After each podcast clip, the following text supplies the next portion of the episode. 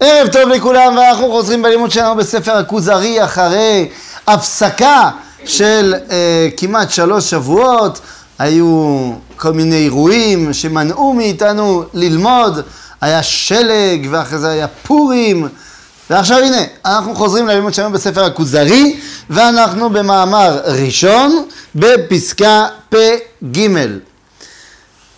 להזכירנו, אחרי כמה הקדמות, שבהם החבר ניסה להסביר למלך כוזר שהוא אלילי, שהוא בא בתוך מרחב תרבותי שהוא לא מכיר את ההתגלות, אז החבר ניסה לפתוח לו את הראש, כמו שאומרים, לעניין האלוהי. אז בא המלך כוזר, אומר, טוב, אז אני רוצה שנחזור לענייננו, והוא שואל אותו, איך, כמה דתכם? אז הבנתי, אוקיי, בסדר, הבנתי שאתם שונים וזה, אז איך זה התחיל, הדת היהודית? מכאן אנחנו גם כבר מבינים שהמלך כוזר לא הבין שום דבר ממה שהוא ניסה להסביר לו בכל ההקדמות. משהו כמו איזה 30 פסקאות, שהוא מנסה להסביר לו שאנחנו לא דת, אלא יסוד לאומי. אבל מכיוון שזה כל כך זר לתרבות של מלך כוזר, אז הוא עדיין משתמש במונחים של דת. הוא אומר, איך קמה דתכם? הוא סובר שהיהדות קמה כמו שקמו כל הדתות האחרות. בא החבר ואומר לו, לא, היהדות זה התחיל בפוף. לא היה ופוף היה. זה לא פרי דמיונם ו... אה, אה, אה, לא יודע, פרי של התרחבות תרבותית שהגיעה בסופו של דבר אל היהדות, אלא בפוקס, פלוץ', פלוץ', הגיעה היהדות, הקדוש ברוך הוא אמר ויהי, הוא ציווה ויעמוד. על זה אומר מלך כוזר, הפלגת בדבריך החבר. והנה התשובה של החבר. ואולם, העניין המדובר מופלג יותר. אתה חושב שאמרתי לך משהו קשה? תשמע מה שאני הולך להגיד לך עכשיו. כי היו בני ישראל המשועבדים במצרים שש מאות אלף איש מבין עשרים שנה ומעלה, כולם שומרים על יחסם אל שנים עשר השבטים ונקראים על שמם. ראובן, שמעון, לוי ויהודה. לא יצא איש מכללם ולא ברח איש אל ארץ אחרת, אף לא בא נוכרי במחנם. זאת אומרת, מה הוא אומר לו? הוא אומר לו, במידה ולא הבנת, אתה שואל אותי על דת, אני עונה לך שאנחנו זהות לאומית. והזהות הלאומית הזאת היא כולה ירדה למצרים, ולא התערבבנו עם אף זר, ואף זר לא בא אלינו. בסדר? נשארנו זהות לאומית אחת.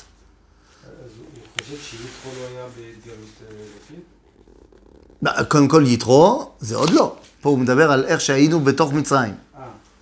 בסדר? אנחנו עוד נגיע ליתרו, בסדר? אה, ואף אה, אה, אחד לא ברח לאומה אחרת. אף לא בנוחים ממחנם. וכולם מצפים לאשר יעד האלוה לאבותם, אברהם, יצחק ויעקב, עליהם השלום. כי ינחילם את ארץ כנען. זאת אומרת, פה אומר לנו רבי יהודה הלוי דבר מאוד פשוט. במה ציפו היהודים בארץ מצרים? על מה הם התפללו כל היום וכל הלילה, ומה הייתה תקוותם? כן, לחזור לארץ ישראל. מניין הם ידעו שיש ארץ ישראל שהוא שייך להם? כי הם קיבלו את זה במסורת מההבטחה שהקדוש ברוך הוא אמר לאברהם, ליצחק וליעקב, והם לא שמעו לעולם על התורה, אבל הם כן שמעו על אה, חיבורם לארץ ישראל. אוקיי? זה כבר מכניס גורם שהוא גם יהיה קשה מאוד למלך כוזר לקבל, שלא רק שיש לך זהות שאליהם מופנה הדיבור, אלא שזה צריך גם לעבור דרך ארץ מסוימת. פעם ראשונה שהמושג של אה, ישראל נכנס. ישראל בתור, אתה מתכוון, ארץ. כן. או עם. ארץ. ארץ, נכון. פעם ראשונה שהוא אומר לנו, ו- ולא, שכן, כדי להגדיר את הזהות היהודית, הישראלית, זה גם עובר דרך הארץ. אוקיי? נכון, זה, זה באמת, זה, זה, זה חידוש גדול. אה, מי שלא גדל בבית ספרנו, לא חושב ש... ואני אגיד לך יותר מזה, היום יש הרבה יהודים טובים וצדיקים שחושבים שאפשר להיות גם יהודי בחו"ל. האם אפשר להיות יהודי בחו"ל? לא. אפשר להיות אה, יהודי בחו"ל בצורה מאוד מוקטנת. אבל זה בוודאי לא היהודי האולטימטיבי. אבל לפני גמרא, ואתה תמיד אומר את זה, ש? אי אפשר. זאת אומרת, אי אפשר. אתה... אמ, אתה דומה לעובד עבודה זרה. ללא אלוהים, זה לא ללא אלוהים? לא, זה, הגמרא אומרת, כל הדר בארץ ישראל דומה למי שיש לו אלוה, וכל הדר בחוץ על הארץ דומה למי שאין לו אלוה. דומה למי שאין לו אלוה, לא שאין לו באמת, אלא דומה. ואז הגמרא באה ואומרת, וכל הדר בחוץ על הארץ דומה לעובד עבודה זרה. אז הוא דומה, הוא לא באמת. מוסיף על זה, זה הגמרא בכתובות, אבל מוסיפה על זה הגמרא במסכת עבודה זרה, שאנחנו עובדי, בחוץ לארץ אנחנו עובדי עבודה זרה בטהרה. זאת אומרת, אה, יש לנו נסיבות מקילות, אבל בוודאי שזה לא אולטימטיבי. זה ודאי לא העניין. בסדר? אז הנה, פתאום שמענו שיש זהות לאומית, שהיא מוגדרת לא רק על ידי החיבור אל האומה, אלא גם בחיבור אל הארץ. וארץ כנען אז בידי שבע אומות, אשר עמדו אז ברום המעלה, ברוב מספרם ובעוצם כוחם והצלחתם, שעה שבני ישראל עמדו בשפל המדרגה. כשאנחנו היינו במצרים, ב... בארץ כנען, הכנענים אה, חגגו. האמת, ברמה היסטורית, כשנכנסנו לארץ היה לנו מאוד מאוד קשה. היה, היו עמים שהיה קל לכבוש אותם, והיו עמים אחרים שהיה יותר קשה לכבוש אותם. וזה מעניין לראות שעמי החוף היה הרבה יותר קשה לכבוש אותם מאשר עמי ההר. מבחינה צבאית? כן, מבחינת ספר יהושע.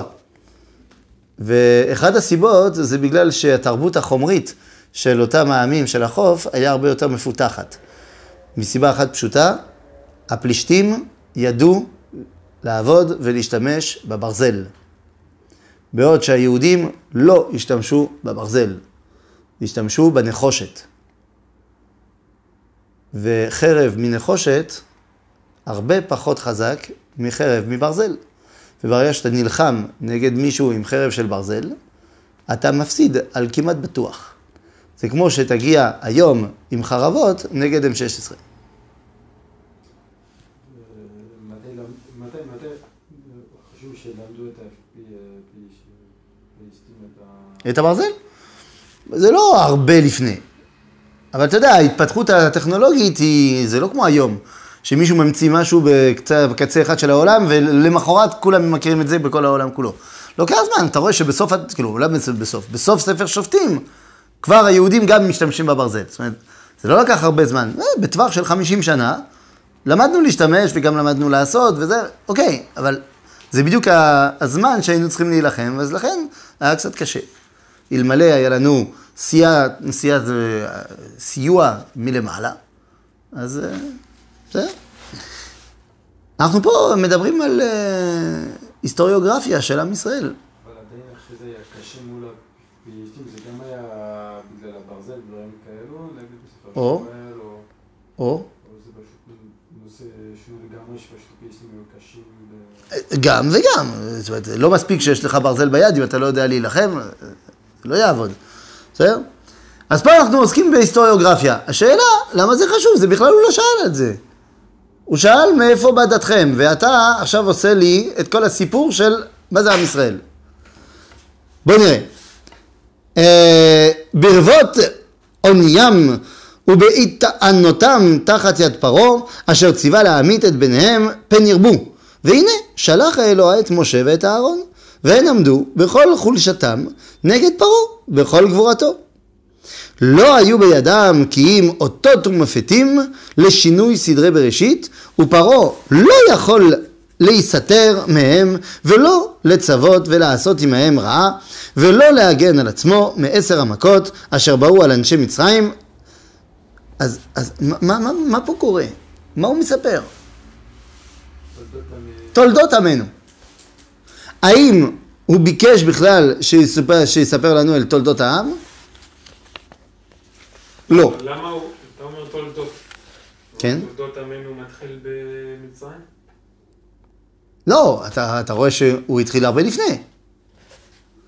הוא התחיל הרבה לפני. עכשיו, מה הוא אומר? הוא אומר, ואולם העניין מיודע ומופלא יותר, כי היו בני ישראל המשועבדים במצרים. אבל מה- ש- אתה אל תשכח מה שאמר מלפני זה. לפני זה הוא אמר שהוא דיבר עם אדם ועם נוח ועם אברהם, ו... זאת אומרת, הוא כבר עשה לך תחקיר קודם של מה שהיה עם האבות. והנה פה הוא מזכיר לך את זה כדרך אגב, שבמצרים תמיד התייחסנו להבטחות שניתנו לאברהם, יצחק ויעקב.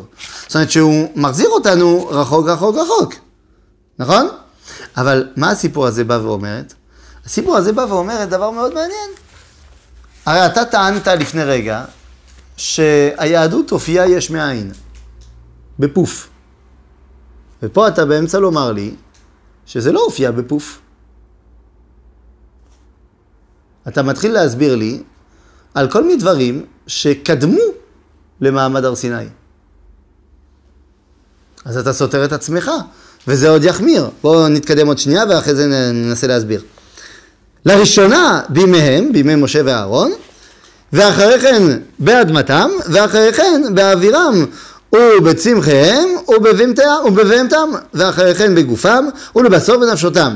במות להם ברגע אחד, בחצות לילה היקר בכל משפחה והחביב ביותר, כל בכור ואין בית אשר אין שם מת. מספר לנו על כל המכות, על יציאת מצרים, חוץ מבתי בני ישראל. ולכל המכות האלה אשר באו על המצרים קדמו האזהרה וההתראה ובקביעת מועד, ואף לסור כל, לסור כל מכה קדמו האזהרה וההתראה. למען יאמן כי לא מצד הטבע הם, ולא מצד המזלות, ולא על דרך מקרה הייתה זאת, כי אם בכוונה מאת האלוה. בעל הרצון העושה כל אשר יחפוץ בכל עת שיחפץ. בעצם הלילה ההוא, בעצם השעה בה מתו בכורי מצרים. בעצם מספר לנו את כל מה שאנחנו מספרים בהגדה של פסח. יצאו בני ישראל על פי השם מעבדות פרעה ופנו על ים סוף ומורה הדרך שלהם עמוד ענן ועמוד אש הולכים לפניהם ומוליכם אותם בראש העם עמדו אז שני הזקנים האלוהיים משה ואהרון הנגיד המלך והכהן אשר בראשית נבואתם כבר היו בני שמונים ומעלה. אוקיי, פה סיפר לנו את כל ההשתלשלות של יציאת מצרים בעצם. בעוד שהוא סיפר לנו, השאלה הייתה מאיפה באה היהדות. לא, כי הוא מפריד עכשיו בין, אולי הוא מנסה להסביר לו, שהוא, יש הבדל בין, ה... לא, לא יש הבדל, אבל יש את היהדות ויש את העם היהודי. ואז אולי אחרי זה הוא ילביש על העם עצמו את, אה, את אה, רצון האלוה שמתגלה דרך התורה. יפה מאוד מה שאתה אומר. זאת אומרת, אתה עכשיו הבנת בדיוק את הנקודה, אי אפשר לתת את התורה אם אין למי לתת את התורה. זה בדיוק העניין. זאת אומרת, למה ההשתלשלות פה? כי תבין, אתה שאלת מניין היהדות בגלל שיש יהודים. וזה דבר מאוד מאוד מאוד חשוב שצריך להבין. התורה היא ניתנה למי שהיה מוכן לעשות אותה. זאת אומרת, למי שזה מתאים לו לעשות אותה. יש חוקים בתורה שאלמלא זה היה בשביל עם ישראל, זה לא היה אותם חוקים. עכשיו, מה שאני אומר עכשיו זה משפט מאוד מאוד קשה, כי מה, זה אומר שהתורה היא מתאימה את עצמה לאיזה מסגרת מסוימת? פה אני מדבר על האומה.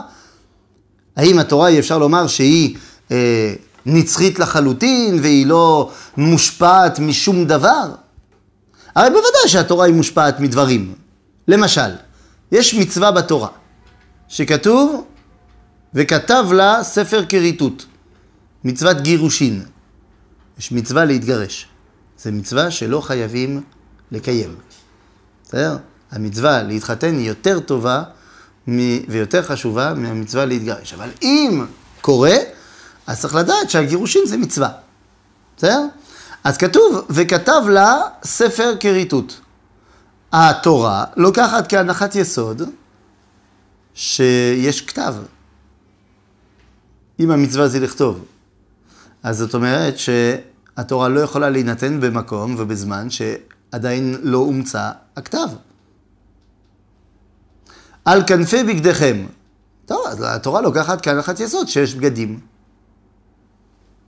אז לכן, כן, בוודאי שיש השפעה תרבותית, שאם היינו עדיין לא כותבים וערומים, אז התורה לא הייתה יכולה להינתן ככה. באותה מידה, יש חוקים שרק הנפש היהודית דווקא, היא יכולה לקבל אותם. למשל, יש הלכות עבדות. הלכות עבדות. האם מותר להרביץ לעבד כנעני? יש ביהדות הבדל בין עבד עברי לעבד כנעני. עבד עברי זה לא באמת עבד. עבד עברי זה אה, פועל אצלך אה, בתנאים פלוס פלוס. בסדר? להיות עבד עברי זה לוקסוס. אורח. זה כן, ממש אורח. אורח כבוד אפילו. אה, מדי פעם עושה איזה שטיפת כלים. זה, זה הכל. עבד כנעני זה עבד לכל דבר. האם מותר להרביץ לו? חס ושלום. חס ושלום. שלא יהיה מותר או שיהיה כן מותר? לא מותר. לא מותר, אסור. מותר. מותר. מותר. העברי או הכנעני? לא, אמרנו עבד כנעני. עבד עבד. אוקיי. אה, הוא לאו דווקא מכנען, כן? עבד כנעני, זה- זה הכוונה עבד גוי. אוקיי. האם מותר להרביץ לו? אנחנו מצולמים.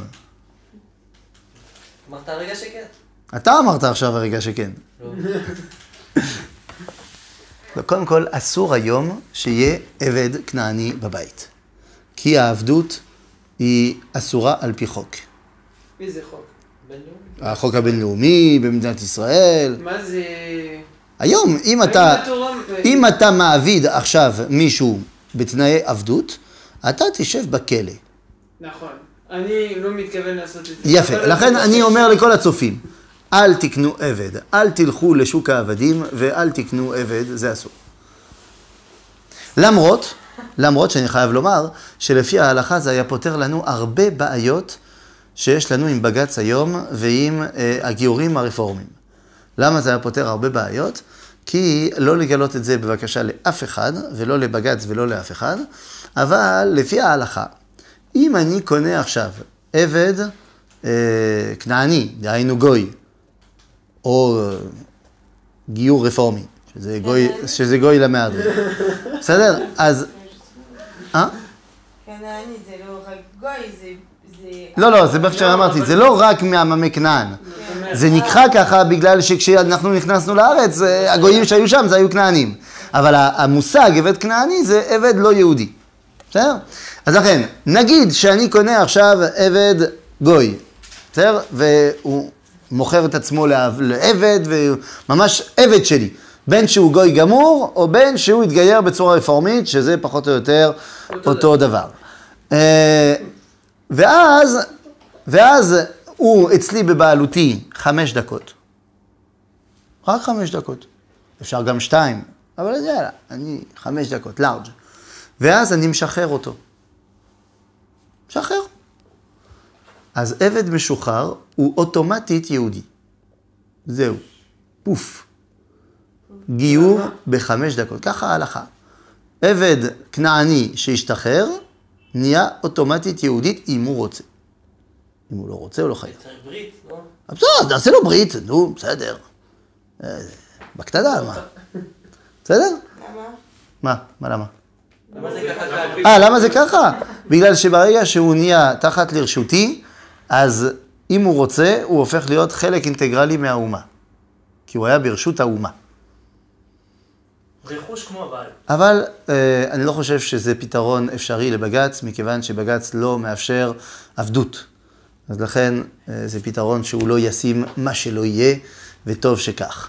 מה שלא יהיה, עבד כנעני, נגיד שאנחנו עדיין בתקופה של עבדות, היה מותר להרביץ לו. כותב הרמב"ם, אבל היהודים לא עושים את זה. זאת אומרת, יהודים, רחמנים, לא מרביצים לעבדים שלהם. אז למה זה מותר?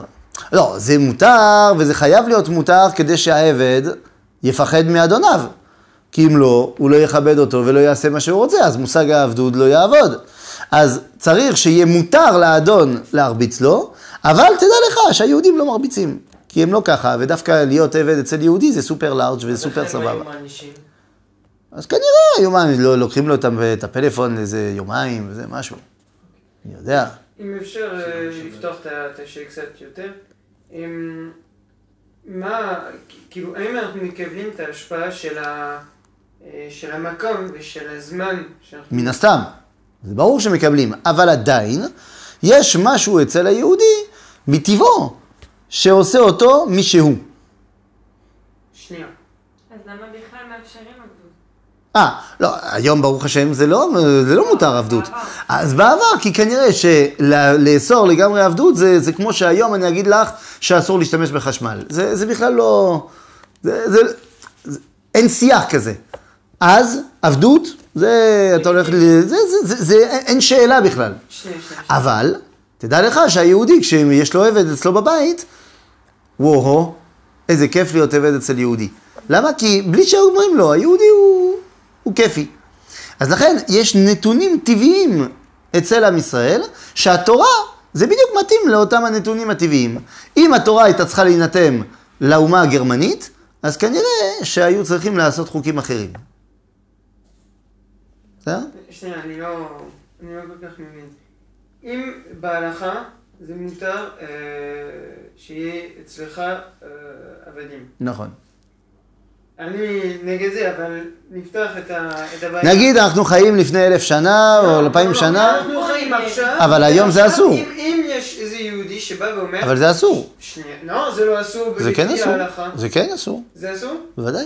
למה. אה, אה, כי ברגע שהאנושות התקדמה ואמרה שזה לא בסדר עבדות, אז כל הרבנים מכל הכיוונים אמרו, אה, זה טוב מאוד, אז עכשיו זה אסור. אה, אז כאילו הם עשו update.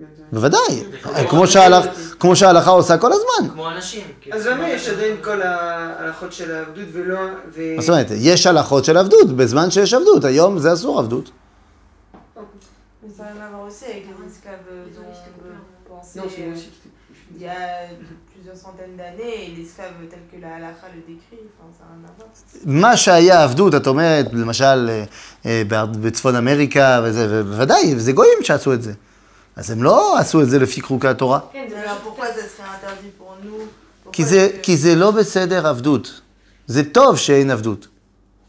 זה טוב שאין עבדות. עבדות זה לא מושג לא טוב. אבל אתה אומר את זה נכון, לפי החוקים זה- שלך היום. מזה, רבותיי, זה מצוין שהאנושות משתפרת ומתקדמת. זה טוב.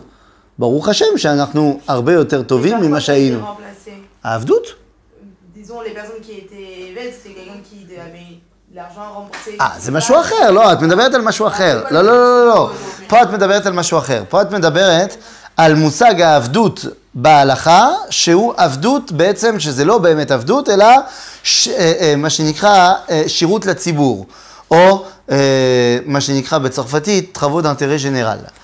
את מדברת על מישהו שגנב ואין לו במה להשלים, אין לו במה להחזיר את גנבתו, אז הוא צריך לעבוד כדי לה, להחזיר את מה שהוא גנב. זה. אז, אז בש, בקטע הזה זה עבודת שירות. בסדר? הוא צריך ל, לעבוד כדי לשלם את מה שהוא עשה. זה, זה בסדר גמור.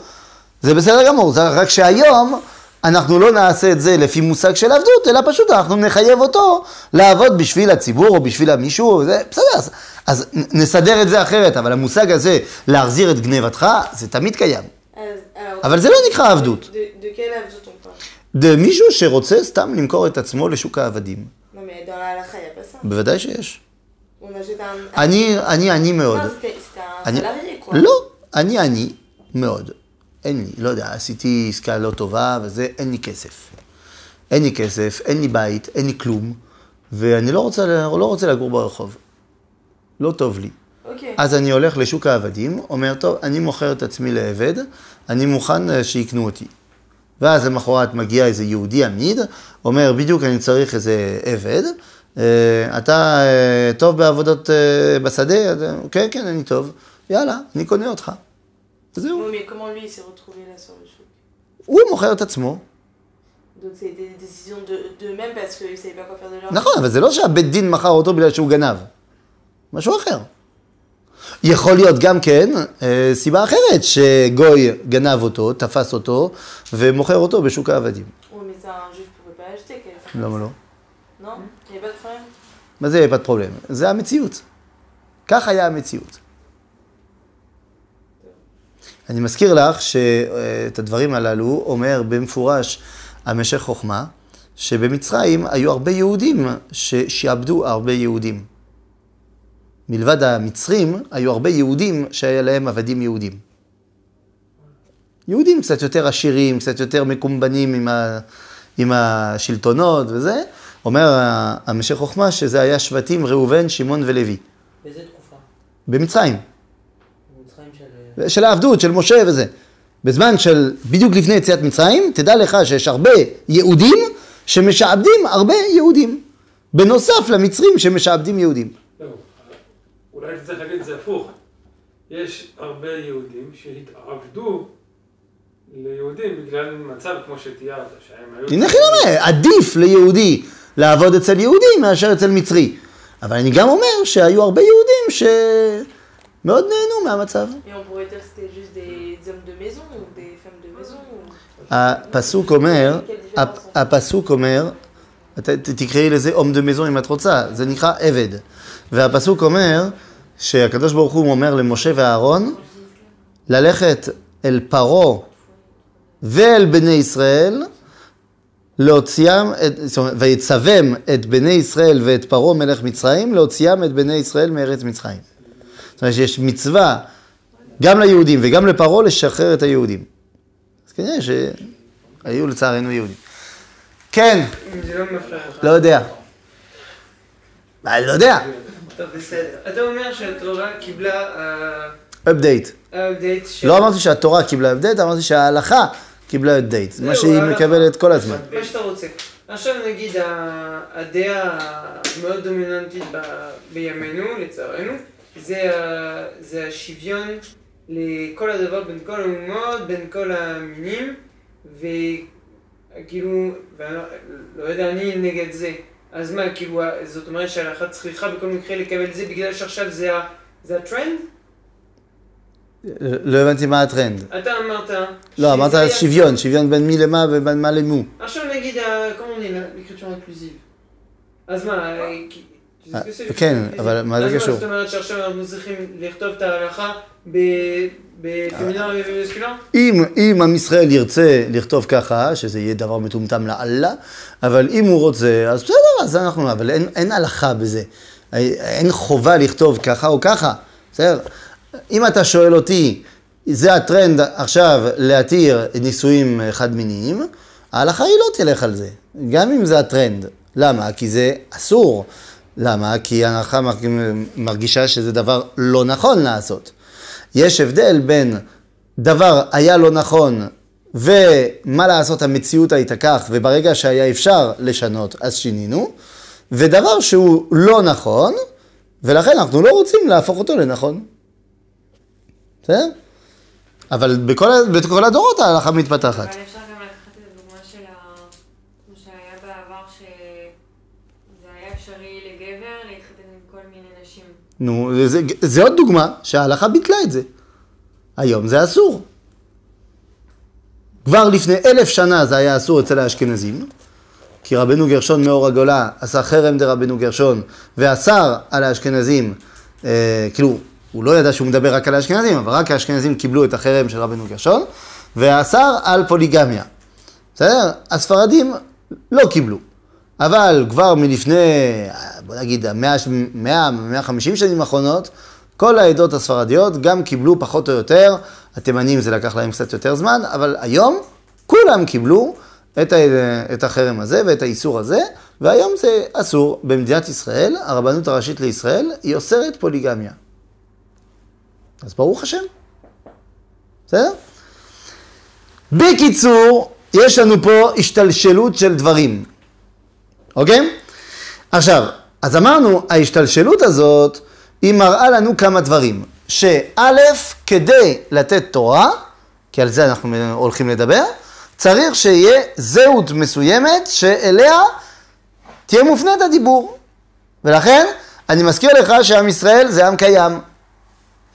דבר שני, אותו עם ישראל, יש לו גם ארץ שאליו הוא פונה. שאליה הוא פונה. כי זה גם הולך ביחד בזהות, ויש עוד דבר שאתה צריך לדעת, שאותו עם ישראל, הוא צריך כדי לקבל את התורה, להיות חופשי. אי אפשר, זו באמת שאלה, למה הקדוש ברוך הוא לא נתן לנו את התורה במצרים? למה היה- היינו צריכים לצאת ממצרים כדי, ש, כדי שייתן לנו את התורה? כי אי אפשר לקבל את התורה כשאתה עבד של פרעה. אי אפשר. כי הרי התורה עושה, עושה אותך עבד של, של, של הקדוש ברוך הוא, ולכן אם יש לך כבר בוס אחד, אתה לא יכול לקבל בוס אחר. לכן כל עוד שאתה משועבד לגוי, משועבד לאומה מסוימת, אתה לא יכול באמת לקבל תורה. בסדר? ולכן חובה לעבור את חג הפסח לפני שאתה עובר את חג השבועות. כי פסח זה השחרור הלאומי. בסדר? טוב, אז ברגע שאמרנו את כל זה, הנה תראו מה הוא אומר. אה, יצאו. יצאו, משה, איפה יצאו? על פי... השם. כן, אני חושב שהתקיימנו טיפה, אבל בסדר. אה, מעבדות למדברו. ופנו אל ים סוף, ומורה הדרך שלהם, עמוד הענן ועמוד האש הולכים לפניהם ומוליכים אותם בראש העם. עמדו אז שני הזקנים האלוהים, משה ואהרון, הנגיד והכהן, אשר בראשית נבואתם כבר היו בני שמונים ומעלה. משה היה בן שמונים ואהרון היה בן שמונים ושלוש. בעת ההיא היו לעם רק מצוות מועטות. הופה. אבל הרגע אמרת לי, בפסקה הקודמת, אמרת לי שאיך הופיעה היהדות? בפוף. אז זה, זה לא בפוף. אם אתה אומר לי שהיהדות... זה לא מצוות התורה. אה, אתה רוצה להגיד לי שמצוות בני נוח, הם, אני לא מחויב בהם? אתה לא, מחויב. הוא לא מדבר עכשיו, זה לא- ראש חודש, על המילה... נתייחס כל דבר לחוד. אתה אומר מצוות בני נוח זה לא בשבילי? לא אמרתי את זה. אז מה? אמרתי, זה לא מה שנקרא תחתורה. ומצוות שנובעות ממתן תורה. אבל ש... כל המצוות של בני נוח הם גם בתורה. זה שהם גם אין בעיה. אה, אז אתה אומר, בעצם, זה לא קשור אלינו, התורה, המצוות, זה הופיע בפוף כן. במעמד הר סיני. אבל זה פה, זה מה שהוא אמר, אבל פה זה לא מה שהוא אומר.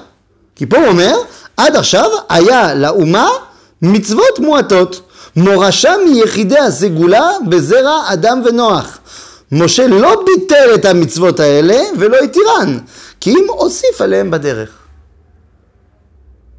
אז יש שבע מצוות בני נוח בסיפור, יש מה עוד? ראש חודש, ברית מילה, ברית מילה, בוא נלך לפי הסדר. ברית מילה, פירורפו. פרובו זה עוד לפני, כן? זה, קודם כל, אתה צודק. קודם כל פרובו, זה מאדם. אחרי זה שבע מצוות בני נוח. אחרי זה ברית המילה. אחרי זה גיד הנשה. ואחרי זה, ממש עכשיו, כאילו, בין יציאת מצרים למתן תורה, ראש חודש, יש אומרים פרה אדומה, יש אומרים שבת, נו, אז אתה רואה שקיבלו דברים לפני. לא, אבל לא כאומה. אבל פה הוא אומר, רבי יהודה הלוי, שמשה לא ביטל אותם, פשוט הוסיף עליהם. זאת אומרת שכבר היו מצוות מועטות לפני, כן, אבל לא קיבלנו את זה כאומה. מה שמשנה. פה זה לא העניין, הוא אמר שזה הופיע בפוף. עכשיו הוא מגלה לי, זה לא הופיע בפוף. זה כן תהליך של התקדמות. אז מה עושים עם הסתירה הזאת? יש פה סתירה פנימית. אתה אמרת שאנחנו אומה. אני מסכים. אז אפשר להגיד שכאילו פתאום... אין בעיה, אז תגיד, אז תגיד. אז אין לי שום בעיה. אז תגיד כמו שאומר הרמב"ם, שכל המצוות שלפני זה לא מחייבות אותנו. אומר הרמב"ם בפירוש המשנה במסכת... מחייבים כמה אנשים שלא היו אומה. אז אני, אומר לך. אז אני אומר לך, אומר הרמב"ם בפירוש המשנה במסכת עירובין, שכל המצוות שהיו לפני לא מחייבים את עם ישראל. הם מחי... זאת אומרת, ברית מילה, אתה לא מחויב לעשות ברית מילה בגלל שהקדוש ברוך הוא אמר לאברהם שצריך לעשות ברית מילה. אלא אתה מחויב בגלל שזה מוזכר בספר ויקרא. מה שאתה אמרת. אברהם זה אברהם, בני נוח זה בני נוח, חזרו על זה בתורה, אז זה כן מחייב, לא חזרו, לא מחייב. רבנו סעדיה גאון לא מסכים, הוא אומר אתה מחויב בברית מילה כבר מאברהם. זה שהרמב"ם ורבנו סעדיה גאון לא מסכימים, זה לא מפריע לי. אבל איך אני מבין שהרבי יהודה הלוי לא מסכים עם עצמו? לפני שתי פסקאות הוא אמר לי שזה פוף, ועכשיו הוא אומר לי זה לא פוף. איך נענה על הדבר הזה? והתשובה היא פשוטה מאוד באמת. יש אחד, לא יודע אם שמעתם עליו, קראו לו אה, נפוליאון בונפרטה. היה קצת קיסר צרפת אה, בזמן החופשי. והוא כתב בזיכרונותיו שלגבי הדת, הוא מדבר נגד הנצרות, אבל זה נכון, אפשר לשאול את השאלה לגבי כל דת. הוא אומר, אני הייתי מוכן לקבל החשיבות של כל דת שהיא, בתנאי אחד. הרי הדתיים אומרים שאי אפשר בלי הדת. אז אני אומר, אוקיי, בתנאי אחד, שאותו דת הגיע עם תחילת דרכו של האדם. כי אם אתה אומר שאי אפשר בלי, וזה הופיע בזמן מן הזמנים, אז איך הסתדרו לפני? אתה אומר אי אפשר בלי הנצרות, הנצרות הופיעה לפני אלפיים שנה. מה עשו לפני? הסתדרו בלי הנצרות.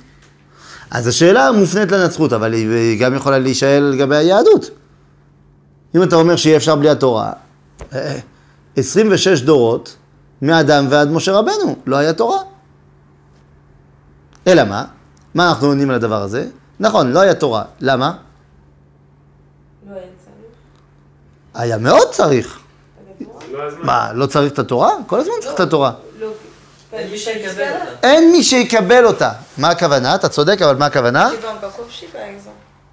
אבל היו זמנים שעוד לא היינו משועבדים. בכלל, העולם צריך תורה.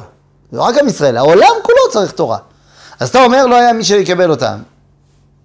הכוונה שהעולם עוד לא היה ראוי לכך. היו אנשים יחידים צדיקים, שבוודאי השפיעו על בני דורם, אבל לא מספיק כדי להפוך את הכלי למוכן לקבלת התורה. אין ספק שאנשים כמו מתושלח, כמו חנוך, שם כמו שם ועבר, הם אנשים שהשפיעו על בני דורם. הנה, עובדה. השפיעו כל כך שהביאו לעולם מישהו בשם חמורבי, שכותב חוקי חמורבי. וחוקי חמורבי זה התקדמות עצומה של האנושות. מתי זה אה, חמורבי פחות או יותר בזמנו של אברהם אבינו, טיפ-טיפה לפני. יש, אומרים בחוקרים, שזה אמרפל מלך שנהר, זה חמורבי. לא חייבים לקבל את ה... זה, אה? במה זה נוגע כל החוקים האלה? או-אה, בכמעט הכל. דיני ירושה, דיני בן אדם לחברו, דיני... אה, מה שאתה לא רוצה. והם הם בלובר. כשתוכל לנסוע בפריז, לך לראות אותם. זה מעניין. לא, הם באמת שם, מצאנו אותם, וזה מעניין. ויש הרבה פסוקים מהתורה שכתובים בחוקי חמורבי. למשל, כתוב עין תחת עין, שן תחת שן. אה, כל מיני דברים כאלו שהם כבר כתובים שם בחוקי חמורבי. אז בוודאי שזה התקדמות של האנושות, יפה מאוד, אז לאט לאט. אז היו מצוות מועטות לפני, למה אי אפשר מיד לתת את התורה? כי הכלי עוד לא מוכן. משום דרך ארץ קדמה לתורה.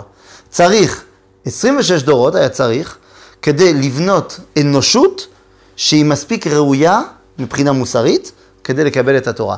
מי הוא זה ואיזה הוא? ככה אמרנו במגילה, עכשיו אני אומר את זה לטוב. מי הוא זה שהוא הנציג של האנושות שהוא מוכן לקבלת התורה? יתרו. זה שיתרו מגיע, וברמה שהוא מגיע אליה, זה מראה שזהו, זה הזמן לתת את התורה. לכן, באמת זה הופיע בפוף. מתי? כשהעולם היה מוכן לפוף. אוקיי?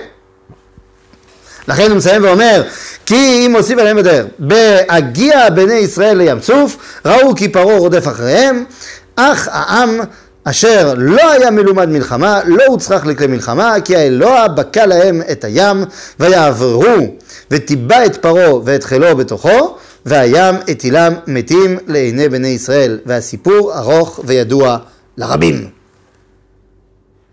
טוב, אז בעצם סיפרתי לך את כל הסיפור שלנו.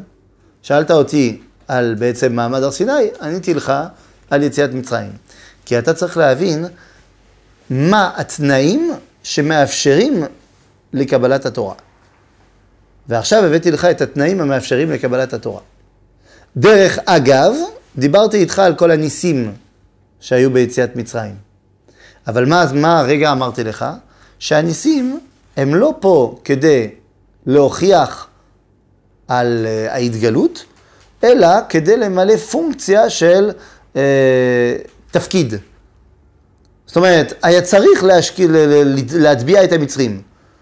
אז uh, קריאת ים סוף. זאת אומרת, קריאת ים סוף לא באה כדי שתפגוש את הקדוש ברוך הוא, אלא רק כדי להרוג את המצרים. בסדר? הנס, הוא בא פה ממלא תפקיד, ולא כהוכחה על הנבואה. אגב, זה גם מה שכותב הרמב"ם בהלכה, שמי שמאמין על פי האותות והמופתים, הוא דביל. למה? כי יכול להיות שזה סתם כישוף. לכן אי אפשר להאמין על פי הניסים, וכל הניסים שעשה משה במדבר, הוא עשה לצורך. ואיך נאמין באמת שהקדוש ברוך הוא מדבר איתו? זה כשהקדוש ברוך הוא ידבר איתו ואיתנו. אוקיי? אז אחרי כל הנאום הגדול הזה, מה יכול להגיד לו מלך כוזר? ברור הדבר כי כל זה פעולת העניין האלוהי. או, וואלה. אומר כוזרי, תראה, תשמע, אני מקבל. אני מקבל שכל זה, זה העניין האלוהי. זאת אומרת, זה רצון השם. תורה שניתנה במופתים כאלה, חובה על כל רואיהם לקבלה. כי בלב איש מהם לא יעלה ספק כלשהו. פן יש בזה מעשה כשפים, או אחיזת עיניים, או פועל הדמיון. כי אם הים ויבקעו ואברהם בתוכו, לא היו כי אם פרי דמיונם. הרי שאף יציאתם מעבדות אומות משעבדיהם ולקיחת שללם, ויישאר ממונם בידיהם, לא היו כי אם בדמיון. ובסברה כזאת אינם כי אם עיקשות של אפיקורסים. לא הבין שום דבר המלך כוזר. הוא אומר לו, עכשיו הוא סיפר לא רק על הסיפור של יציאת מצרים והניסים, הוא אומר לו, וואלה, אתה צודק, זה ודאי תורה שבאה מהשמיים. אף אחד לא דיבר איתך על תורה? בינתיים אף אחד לא דיבר איתך על תורה? אתה חושב שזה התורה? לא הבנת כלום. אבל אתה כן הבנת דבר אחד, שאי אפשר להמציא מסורת לאומית. אי אפשר להמציא מסורת לאומית. זאת אומרת, אתם טוענים שיצאתם ממצרים. מה ההוכחה שיצאתם ממצרים? יש לכם עכשיו פסלים מצריים בתיק שלכם. איך יכול להיות שיש לכם דברים מצריים בתיק שלכם, אלמלא הייתם במצרים באמת? ואגב, זה אחד ההוכחות הארכיאולוגיות שמצאנו, אה, מצאנו אה, בחפירות הארכיאולוגיות במקומות שעם ישראל עברו את הירדן וזה, במקום הנקרא גלגל, מצאנו שתי חיפושיות מצחיות מזהב, שהן מתוארכות וזה בזמן של יציאת מצרים, שהן הוכחה לאמיתות התורה, שבאמת עם ישראל בתקופה הזאת הגיע לארץ עם פריטים מצריים. מאיפה לקחו אותם? ממצרים. אז הוא אומר, אתה לא יכול להמציא שכל האומה יצאה ממצרים אם הוא לא יצא ממצרים. וההוכחה שיש להם דברים ממצרים. אז בעצם מה הוא אומר? הוא אומר, אני מבחינתי מבין שכל הניסים האלו זה התורה. אתה לא, את, הוא לא צודק, אבל הוא כן צודק בזה שהוא אומר, הוא הבין שהכל נשען על אמיתות העברת המסורת. זה קרה לכם, לכן אתם מדברים על זה. וזה מה שיביא אותנו אל הסיפור של מה מרסיה. אומר לו החבר, ואחר הדברים האלה, בהגיע בני ישראל למדבר, מקום אין זרע, הוריד להם אלוהה לחם מן השמיים, יום יום, חוץ מיום השבת, לחם שלא היה כמותו בעולם עד אותה שעה, ואותו אכלו ארבעים שנה. למה עכשיו הוא מדבר איתו על המן? כאילו שאילו הוא שאל אותו על המן, לא שאל אותו שום דבר על המן, למה פתאום עכשיו הוא מתחיל לדבר על המן, איך המן קשור להקדמה של גילוי התורה במעמד הר סיני, אנחנו נראה בפעם הבאה.